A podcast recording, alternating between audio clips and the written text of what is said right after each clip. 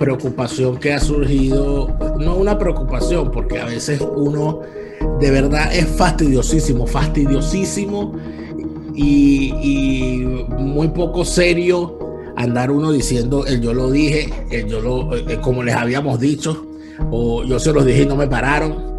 Porque para empezar, es que es una gran ridícula, porque si uno lo dijo o no lo dijo, da igual, igual ocurrió. Y además de eso, uno, ¿qué es uno? Una cabeza de alfiler en un estadio de fútbol.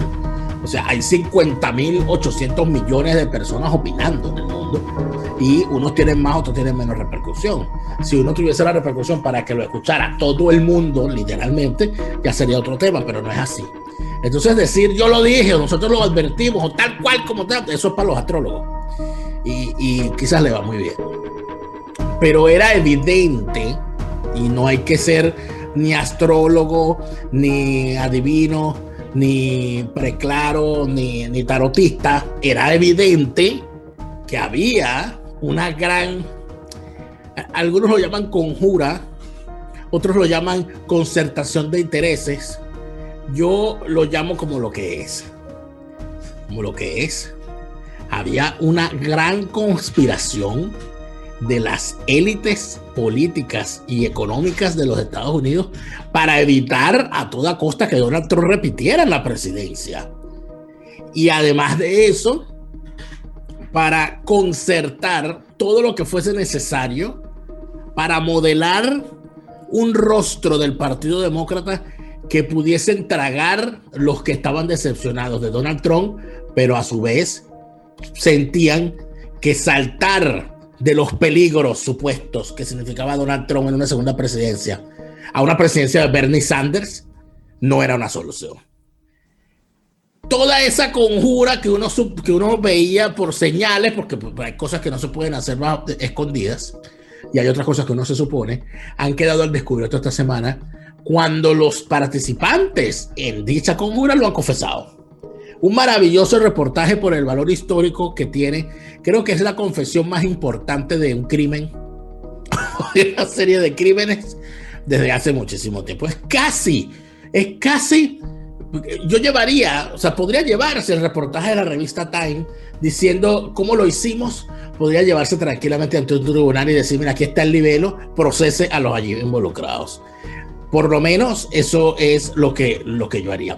No sé si Alberto Franceschi, que se encuentra con nosotros acá, eh, piensa lo mismo con respecto a la, validez que ese reportaje pueda tener, porque en realidad no dice nada nuevo, lo que, eh, nada que uno no se haya podido imaginar. Pero el, los detalles que da, las fórmulas que da, los nombres que ofrece, los, las razones de los participantes en una, en una gran recolección de personas en una agrupación de esfuerzos y en una, colecta, colecta de plata. Yo, yo se lo decía a Alberto antes de entrar al aire, que yo me quedé, eh, bueno, horrorizado cuando veo cómo se habla en los reportajes, que obviamente es un reportaje que estado bien documentado, porque la revista Time es parte de la cosa, ¿no? Es parte de la conjura, órgano oficial de la conjura, casi que el, eh, el egging casi que el, Tribuna Popular de la, de la Conjura, bueno, órgano oficial, dice como la señora eh, Mark Zuckerberg, atrás, porque es él, a través de la fundación de su esposa, que lleva el nombre de la esposa, desembolsó 300 millones de dólares para que, eh, como parte de este plan, solamente para garantizar que el personal electoral de todo el país tuviesen mascarillas y guantes suficientes y gel antibacterial para los días de las elecciones y la manipulación de votos, etcétera, etcétera. 300 millones de dólares así que no podía poner con la misma rapidez el Estado federal, porque aunque muchos no lo sepan, en un país eh, eh, con un sistema federal, el Estado federal no es multimillonario ni tiene la disposición de recursos para sacarlo de una manera como se puede hacerlo un multimillonario. Escuchados los alegatos o la confesión del indiciado, tiene la palabra el fiscal Alberto Franceschi. ¿Cuánto pide usted de cárcel, señor Franceschi, para estos indiciados? Mira, aquí hay muchas discusiones atravesadas.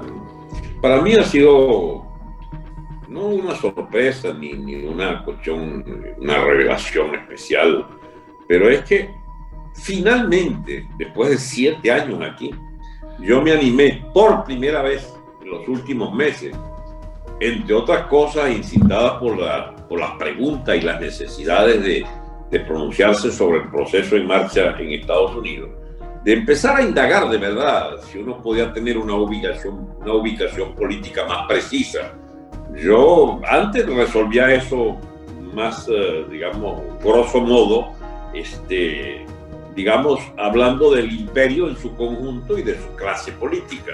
Pero cuando uno empieza a ver diferencias sustanciales con Trump y solo con Trump en los últimos 3, 4 años, entre lo que era una administración republicana antiglobalista y las últimas tres que habían sido globalistas, incluyendo la republicana de Bush, y sabiendo que eso nos afectaría en, la, en, la, en lo concreto de Venezuela, entonces me metí hasta de partidario de lo que era la opción Trump, que para nosotros es un hecho, Dani, imposible de negarlo, que sí tuvo unas diferencias sustanciales con la manera de enfocar el tema venezolano, con el error básico de todo el Estado americano, de todo su Departamento de Estado y sus relaciones exteriores, que consideró que los mitos de la democracia, comilla, americana, debía funcionar, era un aliado democrático, o sea, partidario de la misma estupidez histórica del fundamentalismo. Para ellos no es estupidez, puesto que le ha funcionado,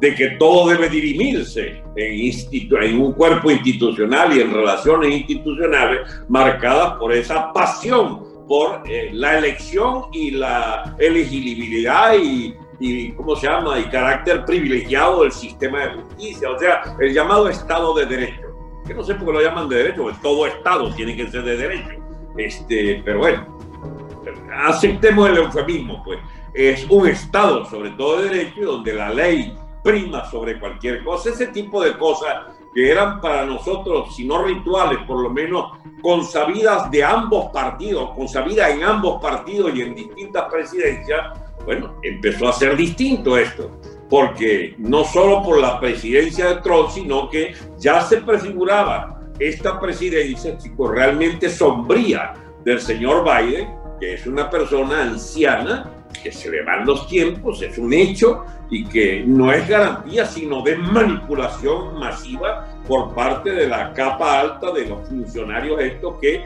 son especies de, de cotos cerrados, de, de bastiones de cada uno de los grupos de intereses que se agrupan en el Partido Demócrata. ¿Y quién es la imposición? Está bien, eliminan a Sanders, pero ponen a esta señora Kamala con todo un mito alrededor de ella, de que es algo así que es afro-norteamericana, que no es, es jamaiquina e hija de hindúes, este, y que es una pobre muchacha, no chica, es rica, eh, digamos, de padres muy prósperos y casada con un tipo muy próspero también y tuvo una figuración eh, en la escalera de la burocracia del Partido Demócrata, un ascenso, chico, ininterrumpido de las mafias internas del Partido Demócrata hasta hacerla una pieza dócil de determinados intereses que son los que están al acecho cuando este hombre le falle demasiado la cabeza. Es casi, es casi el calco de Obama, versión femenina.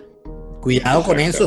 Diseñado de la misma forma Procas de agarrar para jugar con el tema racial, porque es que son, unos, son unos son unos pendencieros de la política, jugando con el tema racial, diciéndole al mundo que los Estados Unidos han avanzado porque hemos electo a un negro por primera vez el presidente de los Estados Unidos, cuando en realidad el tema en los Estados Unidos no es el color de la piel, sino el elemento cultural. Y Obama no era culturalmente un afroamericano, como no lo es Kamala Harris. Entonces juegan con eso, te disfrazan todo eso, te manipulan con un discurso de masas bien estructurado, donde se montan las redes sociales, donde cuidado, cuidado con decir esto en Facebook.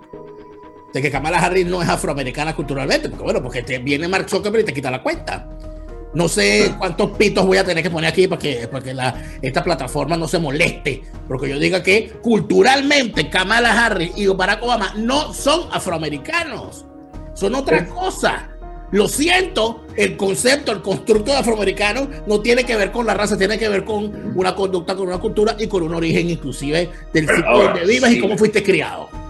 Si me permite una opinión libre, pero no solo libre, sino irresponsable, si algo puede preverse en la decadencia norteamericana, es que eventualmente pueda venir un fascismo de origen racista negro en el futuro, porque tiene una base lumpen de asistido socialmente por la finanza pública y tiene, chico, un elemento, digamos, ideológico bastante, con muchos pasivos, cuando tratas de, a cuenta de que fueron esclavos los ancestros, establecer, chico, esa costumbre repugnante de hacerle hincar frente a un negro, chico, a un blanco por el hecho de ser un bolsa de piel blanca allí. Lo que pasa es que también, lo que pasa es que el, hay otro problema, que hay realidades no atendidas. Porque sí, hay ah, un terrible en esa sociedad, pero ¿por qué demonios? Es que es algo, algo que salta a la vista. Eh, siempre someterse a los hechos. Cambió en algo la realidad en los guetos, la existencia propia de los guetos cambió en algo con los ocho años de la presidencia de Obama. Por Dios, no. El hecho de que haya parlamentarios, representantes y senadores, ministros de la defensa, miembros del gabinete y hasta un presidente de raza negra, ha cambiado en algo la realidad de la existencia de los... Bueno, sí, salió bien la élite negra, salió mejor, pero el pueblo negro norteamericano tuvo infinita más ventaja con Trump que con Obama, ese es un hecho demostrado estadísticamente. Bien, pero el, tema más eh, central era el que planteaste, digamos, hasta qué punto no es la culpa la que les atosiga, sino la necesidad preventiva de ir preparando el terreno para quizás un acortamiento de la presidencia Biden. Porque eh, yo sé que esto es típica teoría de conspiración y toda esa vaina que te dije, pero es que la presidencia Biden todavía tiene elementos hay uno que es confesado por él. No le dieron el bendito maletín del control atómico, de las armas atómicas, ¿verdad? Él lo admitió. Que no lo tenía porque habían, habían existido problemas cuando lo del Capitolio, etcétera. ¿Te acuerdas que la Pelosi decía que se lo quitaran a Trump? Pero resulta que no lo tiene. La vaina la tiene el Pentágono, el punto. Este, ahí, a ver, como cualquier Venezuela, a, Washington le apagan la luz chico, cuatro o cinco veces diarias y apagones tres, cuatro horas, etcétera, y noches eh, a oscura. O ¿cómo es esto? ¿Qué pasa ahí? Una sociedad, una ciudad bajo sitio militar todavía, porque eso es lo que te encuentra es 100 barreras y la presencia de miles y miles de soldados y guardias nacionales. ¿Qué es eso? ¿Qué es lo que se espera? Ah, preventivamente que pueda haber un estallido protón bueno, pero, esperar. ¿ah? Pero el reportaje del que hablamos te lo explica. El reportaje del que hablamos te explica cómo se empujó. Y fíjate que tú hablas de la teoría cooperativa. Yo he, planteado mi, mi, mi, disconformidad con muchísimos, muchísimos planteamientos porque forman parte de la teoría conspirativa. Pero una cosa es una teoría conspirativa, otra cosa es un hecho y yo no me canso de repetirlo. Ya aquí hay un hecho. Y el hecho es que hubo una confesión. Y la confesión está escrita por quienes hicieron y quienes articularon y quienes se sumaron a un esfuerzo para evitar hasta el momento y, eh, utilizando de forma tramposa o de forma ventajosa los recursos que la propia democracia permite, que sabemos que siempre hay resquicios, porque las democracias son, eh, es el más imperfecto de los sistemas, pero los otros son peores. ¿Estamos claros? Exacto, estamos claros. o sea, así. Tenemos eh, eh, una confesión de parte de que se concertaron, de que se, se conjuraron y de que articularon una serie de esfuerzos bajo amenazas, bajo coacción, bajo imposición y con billete para lograr que Donald Trump no fuese reelecto. Pero entonces el asunto está en lo siguiente, que dentro de todo eso se plantea como el agitar una idea de que aquí venía una gran guerra civil en las calles, de que aquí venían unos grandes enfrentamientos, de que el Blind Lives Matter se iba a la calle, de que no, de que el no se iba a la calle, de que no, de que los rednecks se iban a las armas y a la calle con el espíritu de los casacas rojas, qué sé yo. Bueno, todo eso formaba parte de la conjura.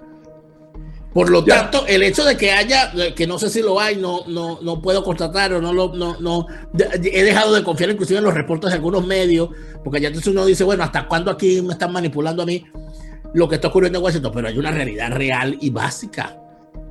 Alberto, si los tipos fueron capaces de hacer todo esto para evitar que Donald Trump llegara al poder, quiere decir que Biden les debe toda su presidencia a esta gente.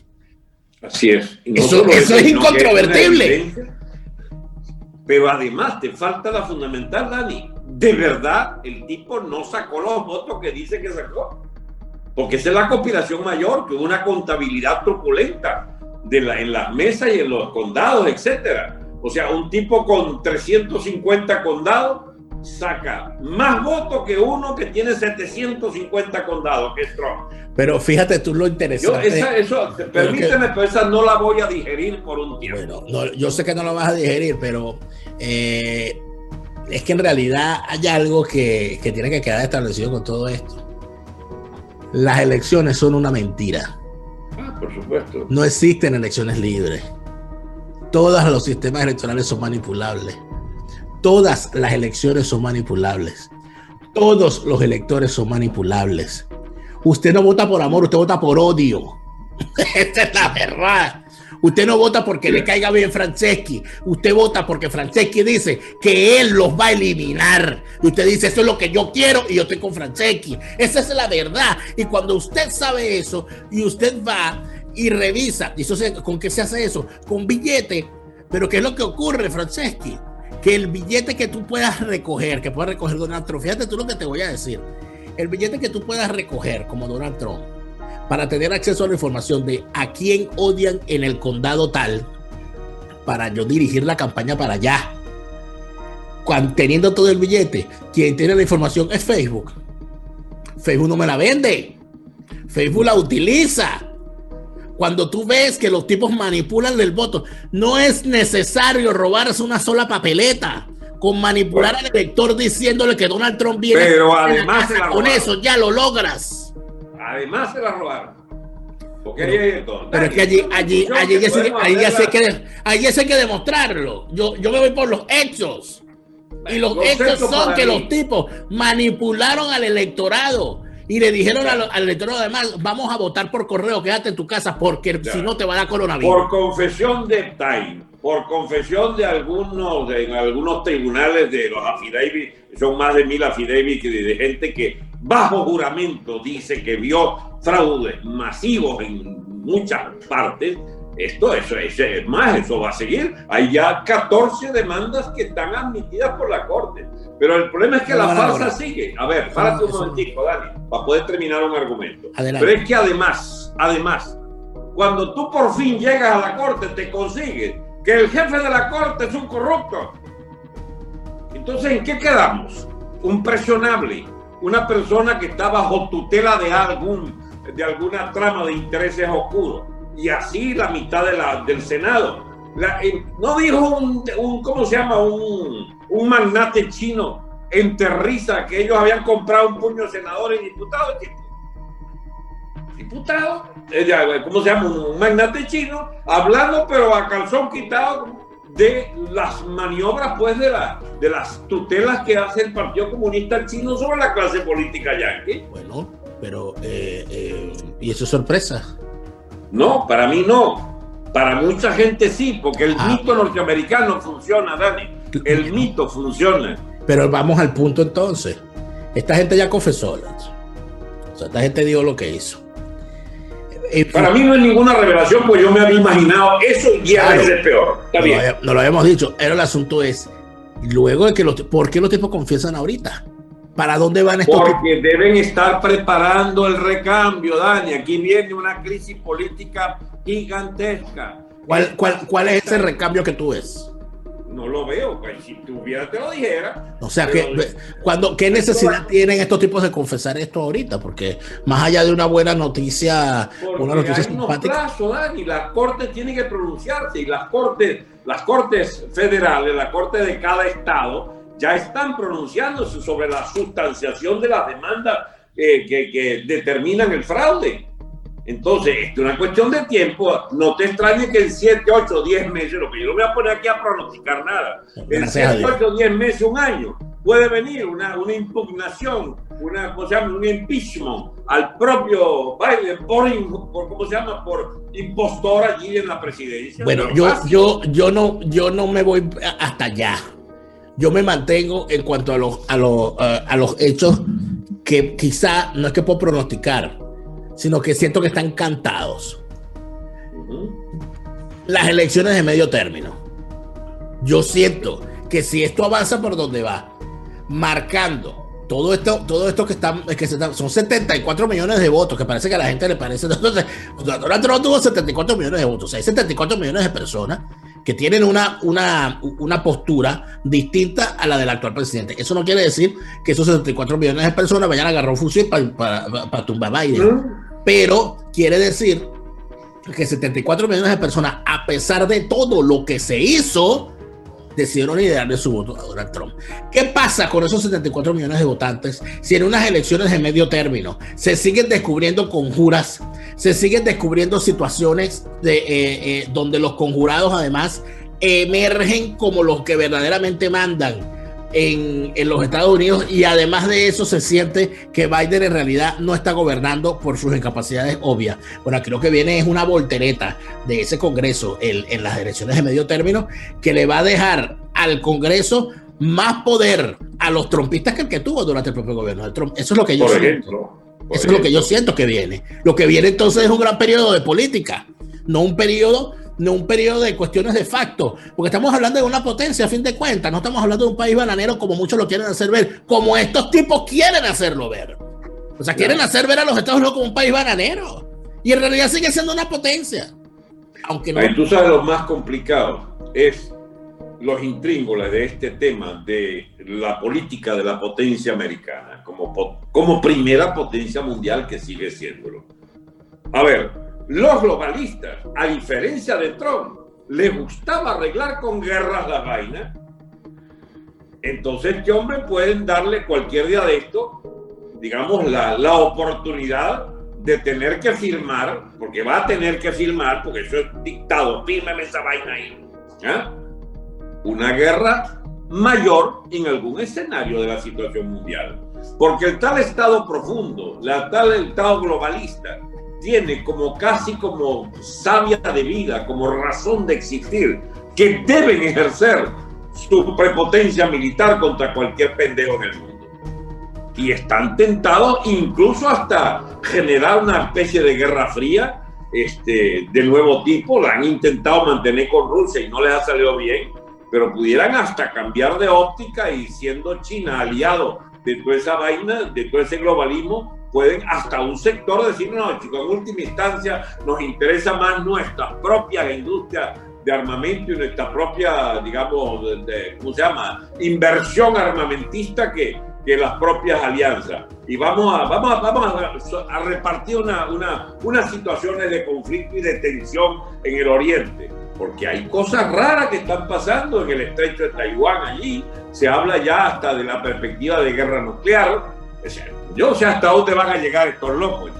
Pero es un hecho que esa discusión sobre portador de guerras, eh, un Estado imperial portador de guerras, se parece a la de a la administración de Biden, no así de la de Trump, que durante cuatro años demostró que no quería conflicto y quería, quería todos los conflictos comerciales para ganarlos si pudiera, o para rearmarse económicamente y financieramente el Estado americano. Pero quedó demostrado que el tipo no quería andar guerreando por ahí.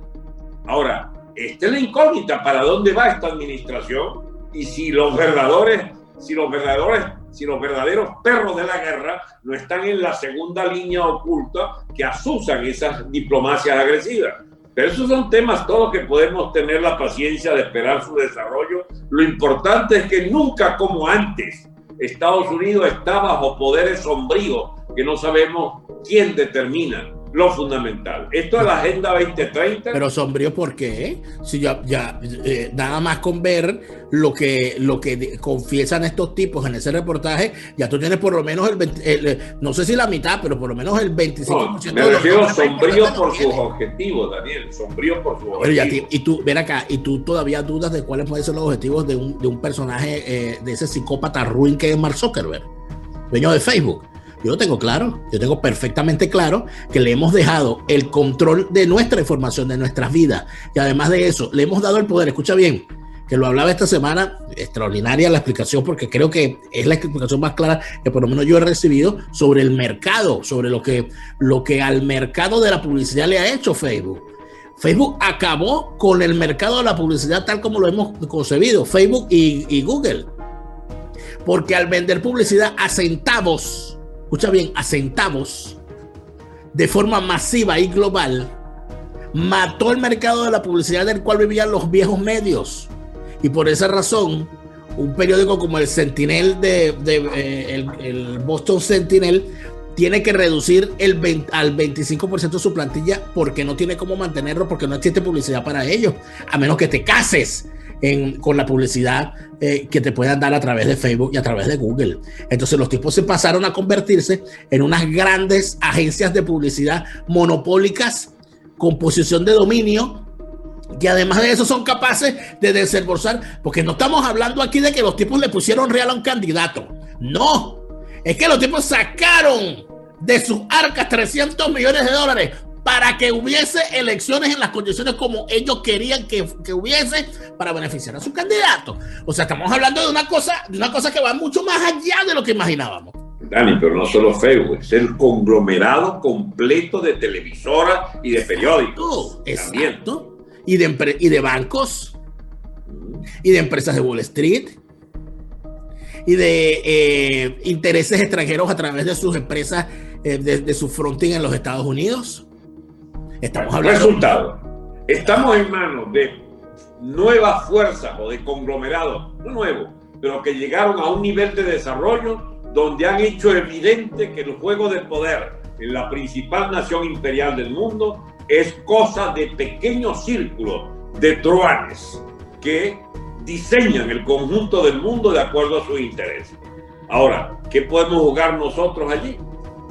Nada. Bueno, nada. Pero fíjate, yo quisiera, eh, Alberto, caer entonces ya, luego analizado esto, si vimos cómo eh, hubo una gran eh, concertación de intereses para de forma aviesa manipular no las elecciones ni sus resultados, manipular el propio sistema electoral y el engranaje del Estado en los Estados Unidos para impedir que Donald Trump llegara al poder. Tú esta semana te has montado en la, en la idea, yo, yo he estado atento a tus redes, de que visto lo que ha ocurrido en los Estados Unidos, es necesario replantear lo que estamos haciendo en Venezuela. Y yo arranco el fuego, yo arranco el fuego diciendo lo siguiente, bueno, pero sí, mira lo que pasó en los Estados Unidos, donde hacer una gran manipulación de, de, para, con vistas a las elecciones debe haber costado miles, porque todavía no se ha cuantificado, miles de, de millones de dólares. Bueno, en Venezuela, ¿cuánto puede costar? Bueno, ya sabemos cuánto, cuánto puede haber costado. ¿Cómo replanteamos esta lucha cuando los Estados Unidos está metido en este berenjenal y donde los Estados Unidos no va a salir a partir una laza por Venezuela porque no estamos en las prioridades? ¿Cómo ves tú eso, Alberto? Ya sí está en su prioridad. El gobierno Biden apoya a Maduro, apoya al PSV y apoya a los vagabundos de la MUD que son los cómplices necesarios de ese gobierno. uno, están en la Uno trata de ser pesimista y tú siempre le ganas a uno. No, pero no es pesimismo, es perla. Eh, porque si no identificamos quiénes son nuestros adversarios, no vamos jamás a proponer una política que eventualmente nos saque a flote, nos saque a la superficie. O sea, tú no, ves, que no, no, es que no es que no somos una prioridad. Es que ya para el gobierno Biden ya la cosa está decidida. La cosa es con Maduro. Bueno, el globalismo es, a ver, Pedro Sánchez, el coleta ya de España, la socialdemocracia en general, estos bicharracos chavistas, este, ojo, no sé, se impuso en Ecuador el candidato de Correa.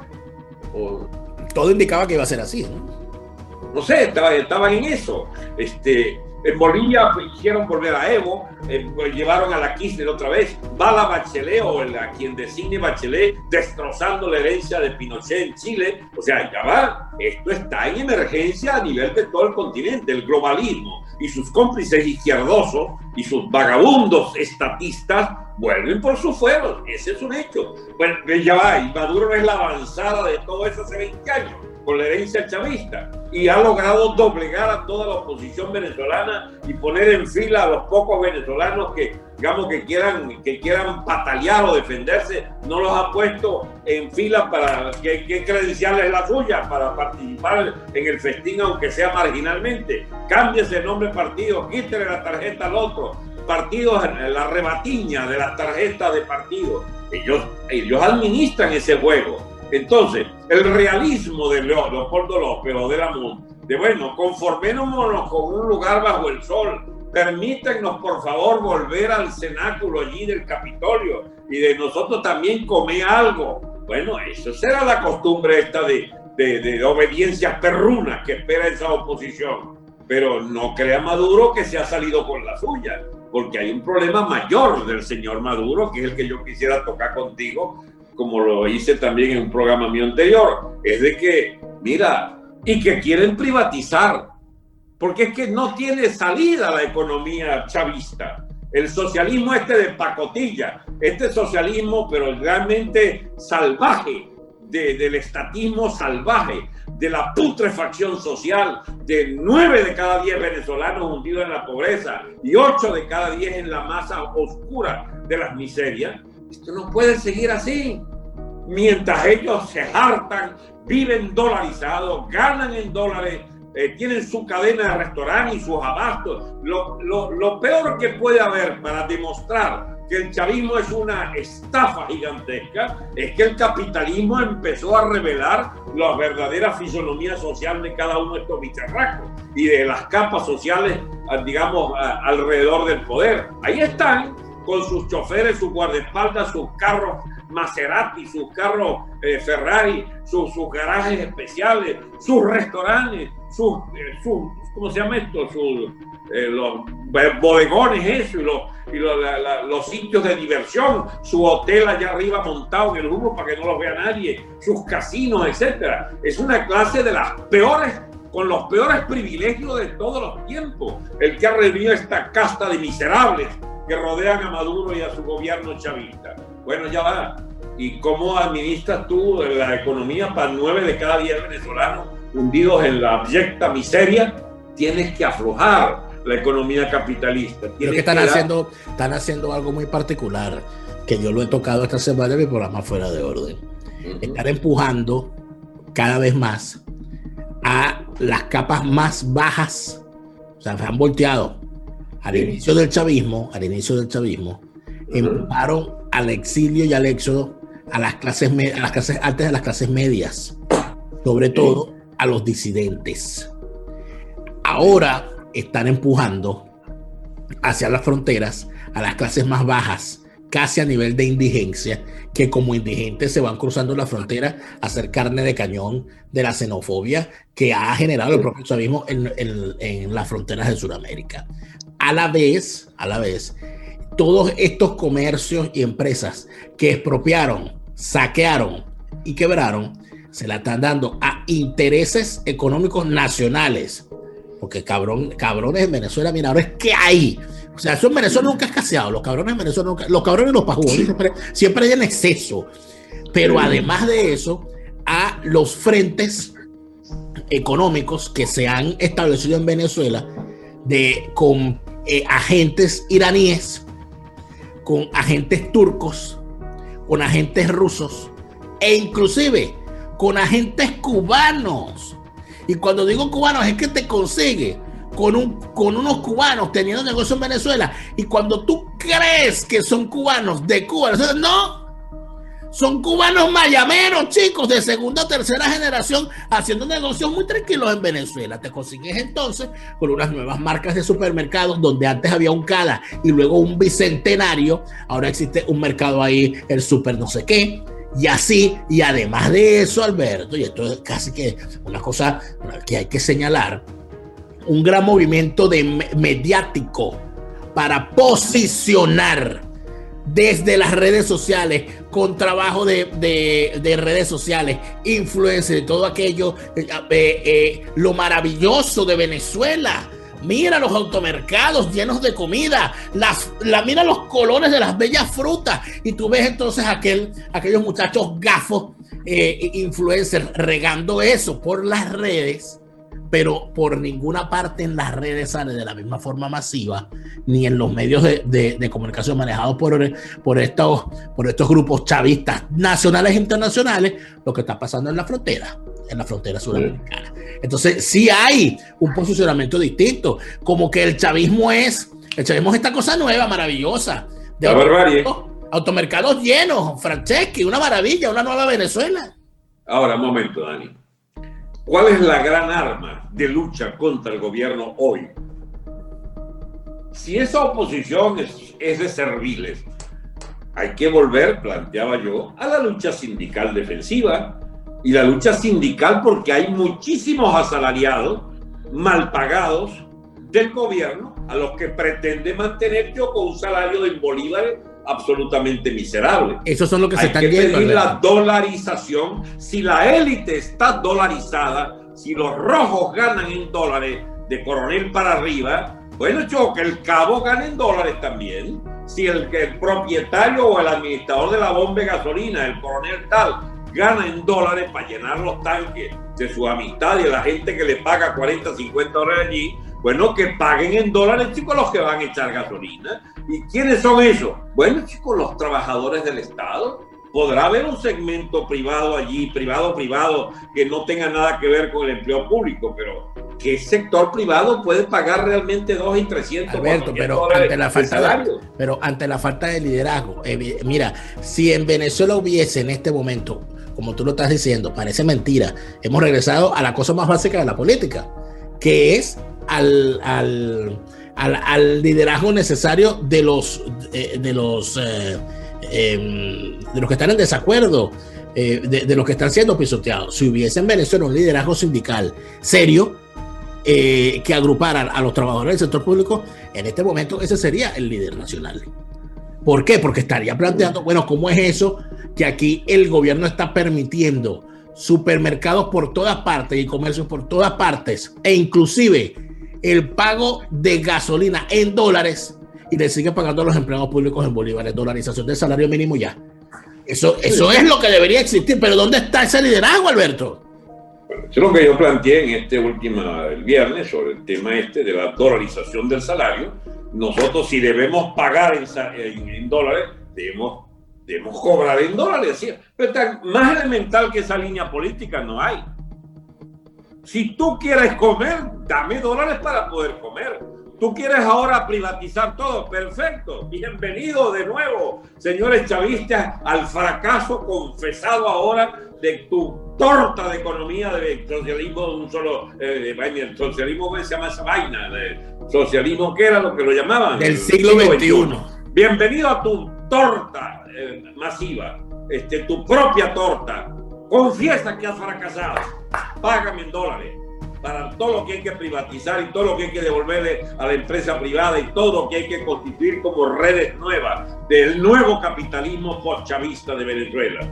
Ahora, ¿qué significará Maduro? ¿Qué, discurso puede articular Maduro y estos paniaguados de, de oligarcas rojos? ¿Qué es lo que van a explicarle al país de la enfermera, de la maestra escuela, si no le das los dólares para comer? A la baja seguía el jubilado manteniendo con 7, 8 dólares, 6 dólares, 5 dólares de jubilación mensual, pero hijo de la gran peste, si tú has permitido una economía dolarizada en, la, en los productos y en lo que hay que pagar, pero dame mi salario entonces en dólares. ¿Y dónde lo vas a conseguir los dólares, Madurito? ¿Dónde los consigues? Tienes que entonces hacer un rediseño completo del discurso porque el socialismo no solo fracasó, es una estafa completa y una estafa de oligarcas rojos. Alguien podría oligarcas pensar... rojos que se hacen visibles ante la infamia de que todos los obreros ganan en bolívares y los jubilados y los, oficios del Estado ganan y tú ganas en dólares, está repugnante, ¿entiendes? O lo peor todavía, que tú tienes un nexo orgánico con el AMPA. Tú vives de los dólares del narcotráfico de los dólares del oro vendidos clandestinamente en el extranjero, de las barriles de petróleo que yo no sé por dónde es que lo sacan, que lo poco que obtengan de esa venta de 100, 200, 500 mil barriles de petróleo, van a qué bolsillo, ¿dónde está la auditoría de las empresas? Dolarizadas del gobierno que exportan algo, que venden algo en el mercado mundial. Es que todo empieza a replantearse. De manera que... ¿Crees que es imposible dentro del modelo que está planteando eh, el, chavismo este, que no es otro que el modelo de la mafia. O sea, ellos quieren, ellos en realidad quieren eh, que les paguen en dólares, pero ellos pagan en bolívares. Eso, es, la, esa es la mantequilla que, que, mantengan. Pero tú ves verdad. No, puede porque es, un contrasentido. No puedes lograr hacer una economía medianamente eficiente. No te estoy hablando de eficiente, mínimamente eficiente si no hace una oferta monetaria de dólares por la vía de los bancos, por la vía de cualquier sistema. Monta nuevos bancos si quieres, monta casas de cambio públicas, lo que tú quieras. Pero el Bolívar se hizo una moneda inexistente. Pero, o sea, tú le estás planteando al chavismo una solución. O estás planteando, o estás planteando que en medio de todo esto, como no lo van a aceptar, se convierta eso en herramienta de lucha contra el régimen. Las dos cosas. Si quieres que algo pase a, a favor del país, asume el capitalismo otra vez. Pero como eres incapaz de asumirlo, te vas a joder porque vas a tener enemigos multiplicados en todos los frentes, en los propios asalariados, que te van a reclamar que tú no puedes vivir en dólares ni tú vives en bolívares. Chico, un kilo de pescado vale, eh, no sé, de 12, 13 millones de bolívares. Tú puedes pagar en bolívares, a condición de que tengas los 13 millones en el banco con tu tarjeta. Ajá porque no hay circulante, no hay, hay, tarjeta. Muy bien. Entonces tú dices, dame tranquilo el pescado, como una amiga de mi mujer que le contó. Gasté 32 millones. Bueno, ella tiene 32 millones porque la había metido en su cuenta este, al cambio, etcétera, el equivalente a 35 dólares, no, 27 dólares, 28 dólares. Entonces pudo comprar esos 3 kilos de pescado. Muy bien. Ahora, la que ni siquiera, el que ni siquiera tiene cuenta en el banco, porque hace rato se convirtió en el peor negocio del mundo de una cuenta de banco que se te va esfumando la plata que tengas allí. Bueno, ese circulante creciente de dólares, ¿quién lo alimenta? Lo alimenta el AMPA, lo alimenta el tráfico de droga, lo alimenta la burocracia chavista que paga en dólares y recibe los dólares la, alta burocracia me refiero. Pero no te olvides. Entonces tu pregunta es, bueno, a resolver cómo es que se convierte eso en arma política. No te olvides de las remesas. Ah, no, pues ya vamos, Tico. Eso fue lo que. El problema es que ni tú tienes tiempo para escucharme, ni yo tengo tiempo para escucharte. Porque hablamos demasiado y te vamos a ver. Exactamente eso fue lo que expliqué, incluso estadísticamente. ¿Cuántas remesas llegan a Venezuela? Al parecer estamos ya en uno, dos o tres millones de remesas, por pequeñas que sean, que son las que mantienen 2, 3 millones de habitantes, más el medio millón de privilegiados que vivían en dólares por las, eh, el, chorrea, el chorreo, digamos, de la burocracia y de la mafia y de la, y de la, y del AMPA. Ahora, Entonces estamos hablando de 2, 3 millones, un capitalismo como el de Panamá, le explicaba yo. Es un capitalismo de 2, 3 millones, 4 millones de personas, pero hay 26, hay 22 millones excluidos en el propio país. 22 millones de. Y a esos 22 millones que les dice, ah, espérate, no, hay poderosas, eh, digamos, compuertas que pueden abrirse de repente si el arma sindical se, se convierte en el gran arma de los, de los explotados, de los, de los marginados, de los ausentes, de los sacados del mercado, como lo sacó el chavismo, que en lugar de ser un próspero obrero, digamos, de, de 3, 4 mil... Eh, no, digo 3, 4 mil unidades de antes, de hace 20 años atrás, era un obrero de 800 mil eh, dólares de salario mensual, lo has convertido en un asalariado de este, 8 dólares, 3 dólares, 2 dólares, 1 dólar. Pero ahora, pero, pero, Alberto, si estoy entendiendo bien, tú estás planteando que ante la evidencia y ante la pérdida de lo que significaba el gran aliado para una salida de fuerza en Venezuela, hay que replantearse las vías políticas para tomar posición dentro de lo que es este asqueroso sistema eh, eh, eh, chavista. Es decir, olvidarnos en este momento de la, de la intervención militar y plantearnos el posicionamiento dentro de ese sistema mientras tanto para ver qué pasa en el futuro. Yo cometí un error, Dani, no fue empezar como lo, con todo lo que dije en mi programa del viernes pasado, ¿bien? Que es exactamente lo que tú estás planteando. Miren, mis amigos, Trausen-Mainhof, nuestra única esperanza de intervención militar extranjera, o por lo menos de presiones cada vez más importantes que nos permitieran abrir un boquete al, régimen chavista, cancélenlo por ahora. Hay que volver a alguna forma de lucha política que no es que estemos renunciando, que estemos abdicando ante esta torta de régimen del chavismo, el socialismo eh, madurista. Es más, dije, están peor que nunca, son cada vez más inviables pero hay que modificar el tercio. La MUT resolvió pactar con el gobierno y buscar la manera de estar bajo la sombrilla electoral del mito democrático, de la estafa democrática, comillas, de eh, todas las todas las marramuncias del chavismo para, eh, para, mantenerse en el poder. Y de, allí generarán, generarán gradualismos y ofertas electorales a futuro y el tema no puedes tú aceptarle políticamente su juego Tienes que mantenerte fuera de esa, de esa torta de régimen totalitario, eh, dictatorial, agente del comunismo cubano, y tienes entonces que ir a la resistencia, a la resistencia bajo la forma más elemental. Dame de comer, chico. Tú tienes, pero no, es que me des un, subsidio. Dame mi salario en la moneda oficial de los burócratas dame mi salario en la, ¿cómo se llama? en, términos de una, de, una, de una jubilación que aunque sea indigna, dame 100, 200 dólares, chicos, para poder hacer un mercado, por lo menos, chicos, para una semana. El problema es que ahorita con el salario no, no compran ni, ni, ni, la comida de un día, chicos, eh, con la economía dolarizada. Entonces, esa resistencia, Dani, o mejor dicho, esa ofensiva por el salario dolarizado, y por los ingresos dolarizados de la población es incompatible con el chavismo y con Maduro. Si ese es el enredo de Maduro, precisamente que no haya como... Estás planteando en este momento entonces... Eh, eh, volver a la lucha económica. Volver a la lucha, volver a la... y plantear la resistencia en términos eh, reales cercanos a la gente.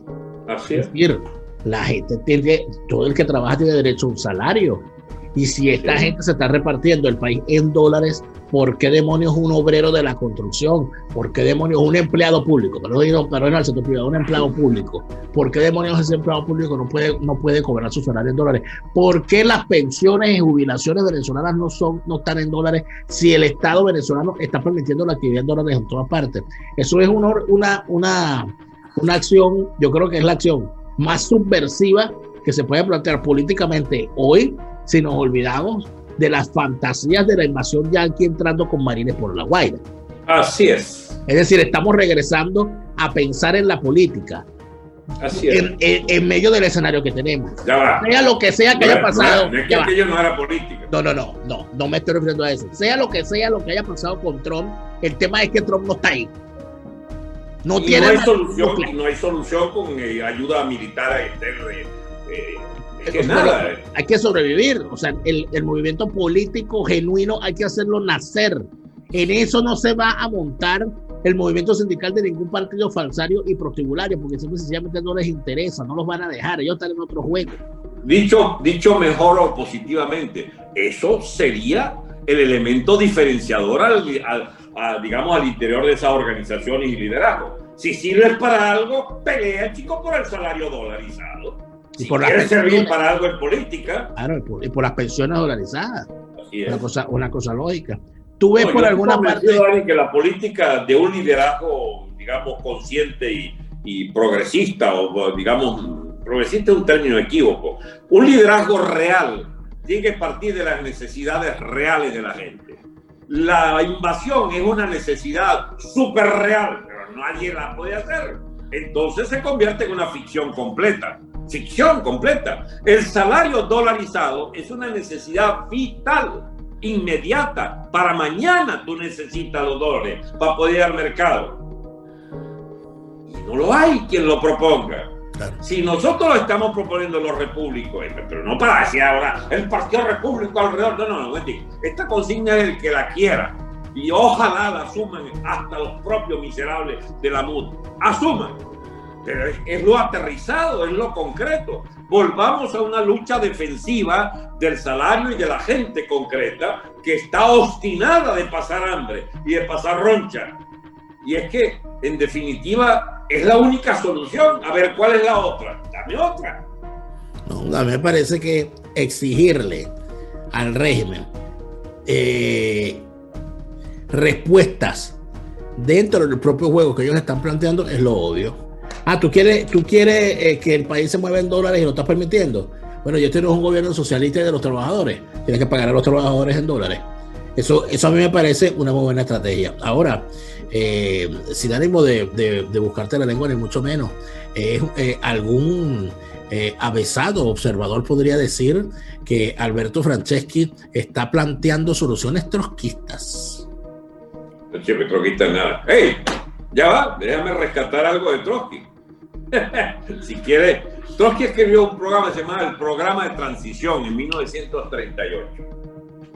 Ese programa consistía precisamente en un cuerpo de consignas donde los trabajadores movilizándose hacían un puente entre esas reivindicaciones que la burguesía no podía satisfacer y se convertían por la negativa de la burguesía a satisfacerla, por ejemplo, la escala móvil de salario, la escala móvil de horas de trabajo, este, en, definitiva, las tareas elementales de la defensa de, de, las condiciones de vida, se convierten de hecho en unas reivindicaciones fuentes para la reivindicación mayor de la liquidación política de esa casta dirigente digamos, en el método de Trotsky, sin que decir que yo estoy proponiendo un tema, eres tú el que trajo ese tema.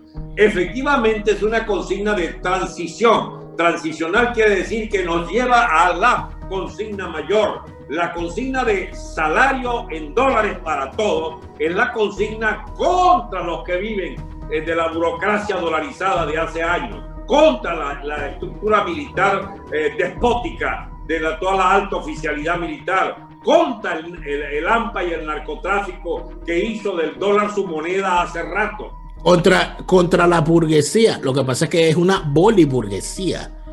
Yo no te estoy criticando el tema, el tema del troquismo. Conozco tú, eh, tú conoces el, el, troquismo, formaste parte de ese movimiento, y yo lo que te planteo es lo siguiente. Es karma el mío, ¿eh? Pero que no es un karma, es una realidad. A mí me dice la deco todos los días, ¿cómo hago? Pero lo que te estoy planteando es lo siguiente. No es lógico, no es lógico aquí, y se lo planteo a todo el que nos está viendo, y que va a empezar por allá a decir, aquí están los comunistas esto, yo sabía que ellos eran de izquierda y tal.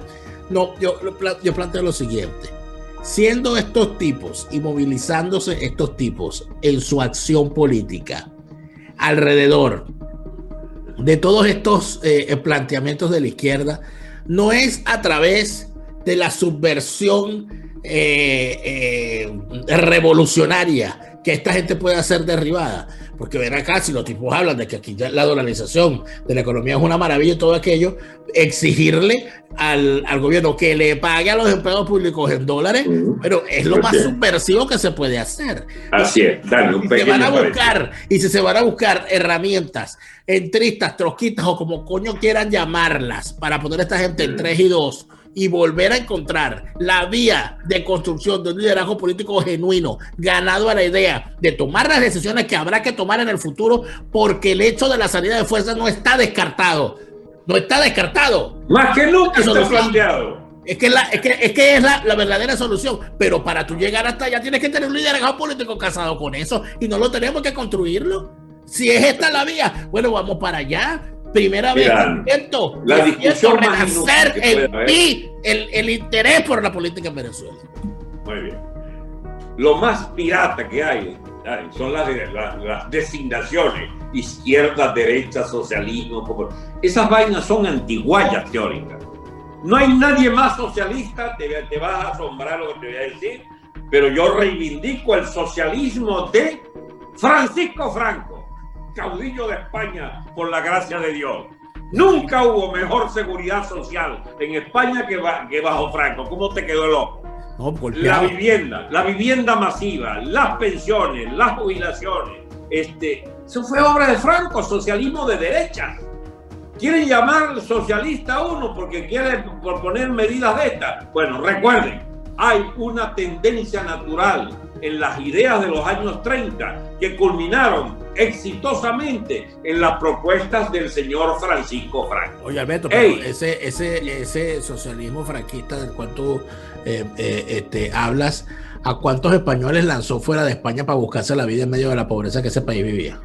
Escúchame, Dani, esta es una discusión pendiente, qué interesante. Ah, claro, porque, porque ven acá, si tú me dices, si tú me dices a mí que el periodo de Franco fue, fue todo fue rosas, entonces yo tengo que decir que, mi tío Manuel Bomba, que, llegó a Venezuela en medio del hambre que pasaba en España, que entonces vivía una mentira y me engañó. No solo hubo, escúchame, Dani, escúchame, no hubo un periodo de Franco hay cuatro o cinco periodos distintos en la dictadura franquista. Eso es una discusión. Hay la guerra, las consecuencias de la guerra, la recuperación de la economía española, la industrialización franquista y la, el gran impulso del desarrollo nacional de los años 50, 60 y la plétora de mercado de gran, em, eh, de gran empleo y de, y de eh, enorme progreso político, social y económico de los años 60-70 que culminan con la transición. No hay transición, Dani, sino sobre una base material de impresionante desarrollo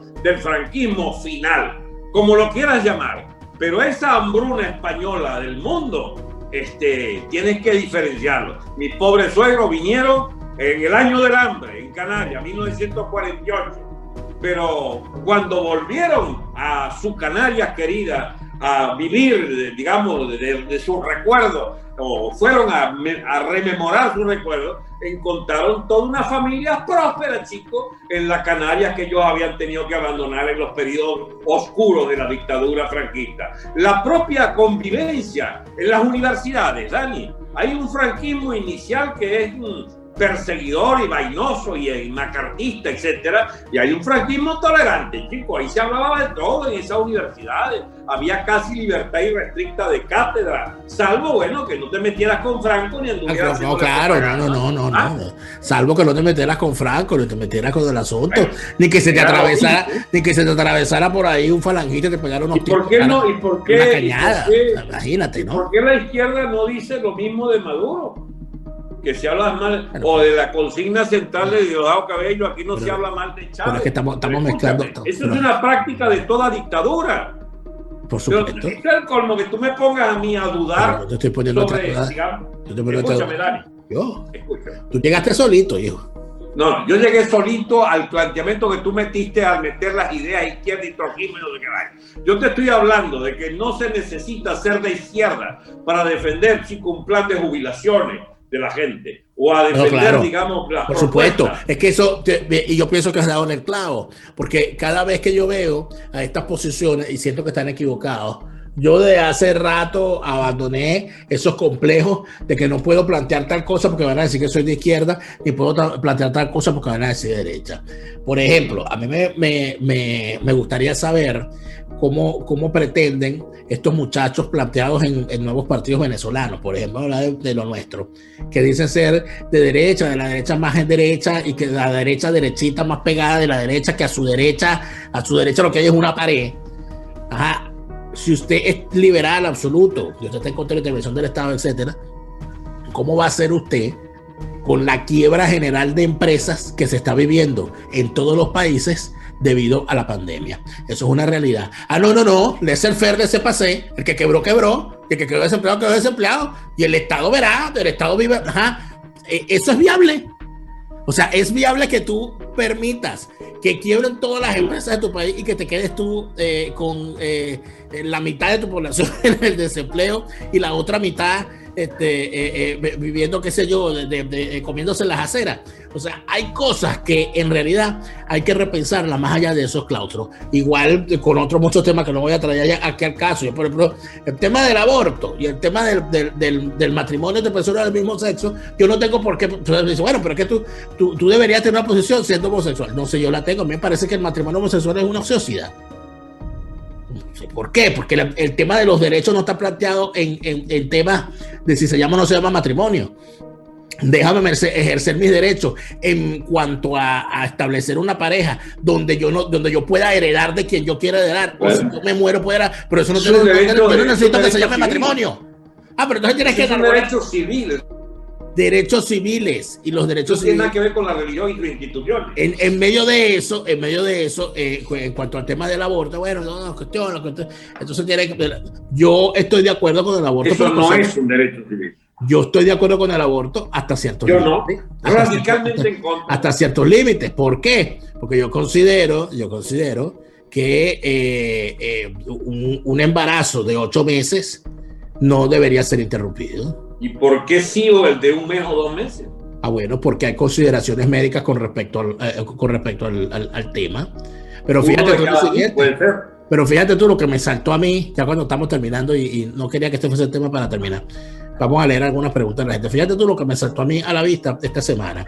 El espantoso caso de la venezolana que fue eh, eh, drogada y violada en Argentina en una entrevista de trabajo. No te oigo. No sé si supiste el espantoso caso que hubo la semana pasada de una venezolana, sí. se supo, que fue drogada y violada durante una entrevista de trabajo en Argentina.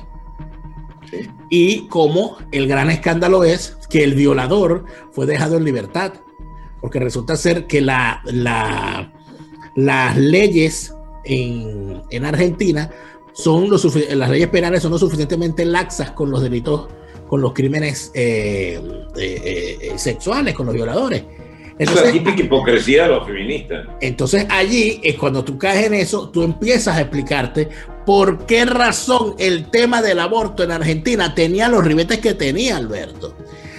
O sea, estamos hablando de unos tipos que salen a violar y, los manda, y, un juez los manda para su casa.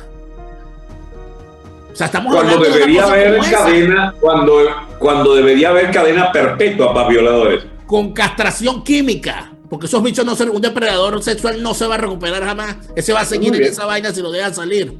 Pero entonces, ¿qué ocurre? Es que yo me pongo a pensar, digo, ¿cuántos embarazos no desean? Si hay violadores de la manera que hay, porque lo dejan en la calle, ¿cuántos embarazos no desean habrá en Argentina? Yo puedo entender entonces que haya gente que plantee, coño, como no cambian las leyes penales, introduzcan la ley del aborto. Yo podría, podría ser tan tremendita como eso, pero eso ya es una discusión que se nos escaparía para otro lado. Yo creo que es importante eh, leer algunos de los planteamientos que han hecho acá en nuestra transmisión en vivo, porque para nuestros suscriptores en Patreon, patreon.com barra de la F, transmitimos en vivo cuando grabamos este programa con la capacidad de o la posibilidad de hacer preguntas a quienes participan. Saludos a Andrés Guerrero, Ángela María Estortini, Carlos Espinosa, César Vázquez, Daniel Sánchez, Dinora Cudemus, Félix Pino.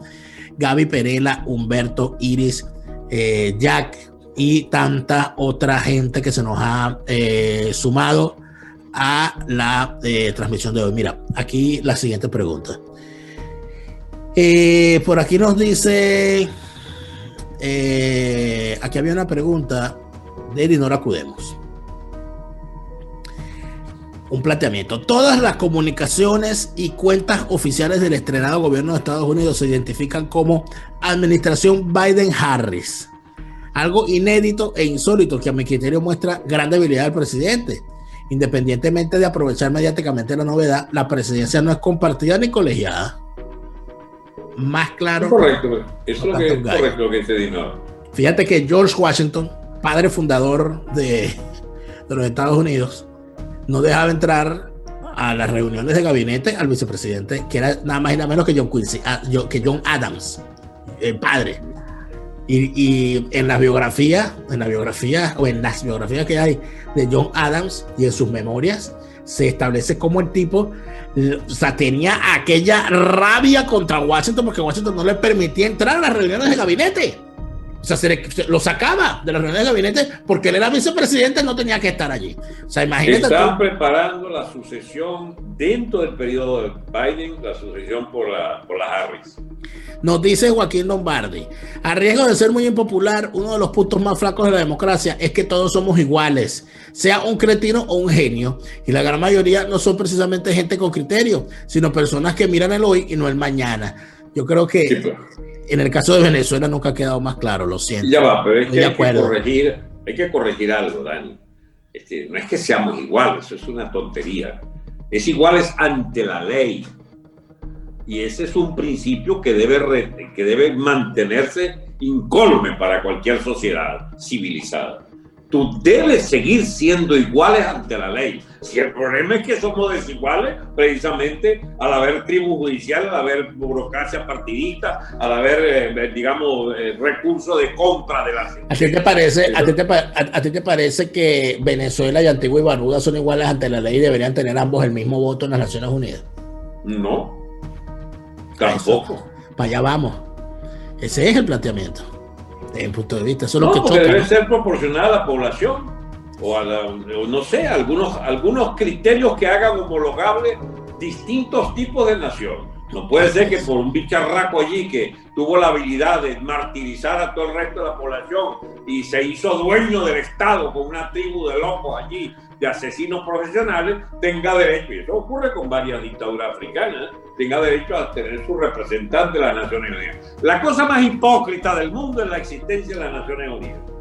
De eso no te quepa la menor duda. Nos dice Dinora otra vez que ese uso de la información de Facebook por Facebook quedó demostrado con Cambridge Analytica. Ahí se reveló el poder de Zuckerberg y se lo reservó para sí. Nosotros le damos nuestra información voluntariamente y aceptamos sus condiciones, que la use para lo que quiera. Ya no necesita venderla. La manipulación es directa. Entonces no infringe sus autoestablecidas normas de privacidad. No, es una cosa increíble. Daniel Sánchez nos dice, el gobierno debería pagar en dólares los salarios y al mismo tiempo contar impuestos en dólares a todos esos comercios. Pero por supuesto que sí. Claro. Por supuesto que sí. Eso equivale a hacer del dólar la moneda oficial. ¿Usted sabe lo que significa hacer del dólar la moneda oficial? Bueno, para mí significa muchas cosas. Para un revolucionario socialista chavista, no sé qué significará. Sí. Pues tú tienes que empezar por entenderte con la con el Banco de la Reserva Federal. Con la Reserva Federal de los Estados Unidos. Darte una cantidad de dólares disponibles para la liquidez bancaria. Sí. Y aceptar las reglas del uso de esa moneda eh, con el, el banco emisor norteamericano. Y establecer unas normativas bancarias y un sistema bancario serio que soporte esas normas. Transparente, así es. Y además de eso, y además de eso, aceptar aceptar la constitución de un sistema judicial que garantice la seguridad jurídica del cuentaviente. Mira, Dani, esto es tan interesante. esto está subversivo. Dani, Ecuador, Correa no lo logró reventar. No pudo. Entre otras cosas por la existencia de la moneda dólar. Siendo, siendo economista. Y siendo chavista a ultranza, no pudo acabar con Ecuador. Te voy a decir una cosa que te puede sorprender. La administración de Correa en lo socioeconómico, en términos del capitalista, es mejor que la del tipo este que está terminando, que parece que es bastante pirata. Dice eh, Joaquín, lo del salario dolarizado es absolutamente lógico, pero ¿dónde están hoy los líderes sindicales? No, eso equivale a tener que pulverizar la dirección sindical, que todas son agencias del PSV. Para empezar, tienes que ganarte tu puesto sindical peleando por esa reivindicación y movilizándote por esa reivindicación y haciendo toda clase de eventos para constituir la consigna central es salario en dólares para todos. Ya está.